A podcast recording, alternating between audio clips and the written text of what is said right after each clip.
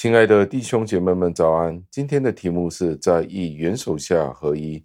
经文出自于加拉太书一章十八节，经文是这样说的：“过了三年，我才上耶路撒冷去见基法，和他住了十五天。”感谢上帝的话语。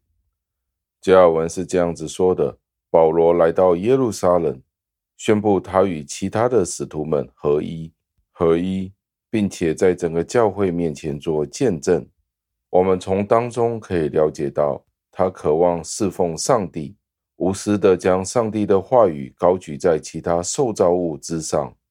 我们都了解到一件事情，他是非常有人性与谦卑。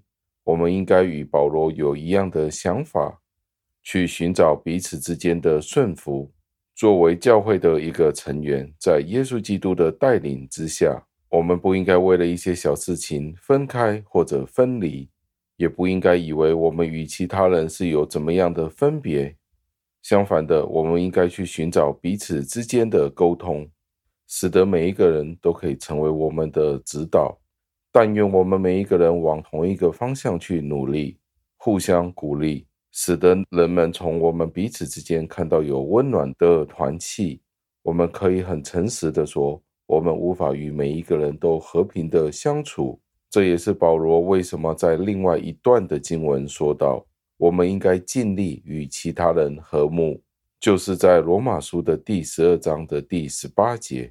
保罗这样子的说，就意味着我们会与很多的人有很多的争执，彼此之间的相交，在同一时间也会有争吵。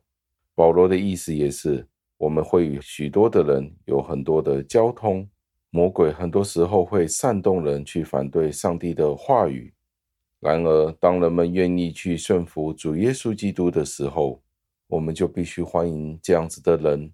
我们都应该在这一条天路上与他常常有接触，并且认同他，而不是觉得自己比他更重要。我们不应该这样子的认为，如果我与他常常有接触，就是把自己降到与他一样的水平了。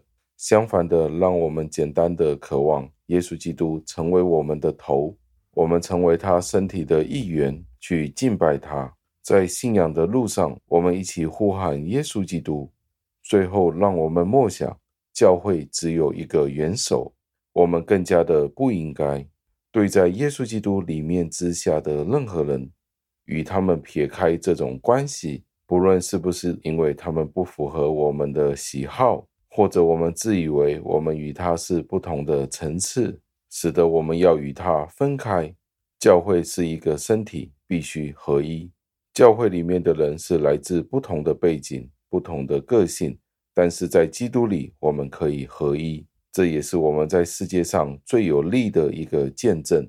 让我们一起祷告，亲爱的恩主，我们赞美感谢您，因为这一段的经文再一次的提醒了我们。虽然我们有不同的肢体，但是我们却是同一个身体。您借着主耶稣基督作为我们的头，来带领教会，使得我们可以匍匐在耶稣基督的脚前，听耶稣基督的吩咐。我们也彼此互相的顺服。虽然教会里面有许多不同的人，有许多不同的意见，但是主啊，求您帮助我们，叫我们可以合一。听我们的祷告，是奉我主耶稣基督得胜的尊名求的，阿门。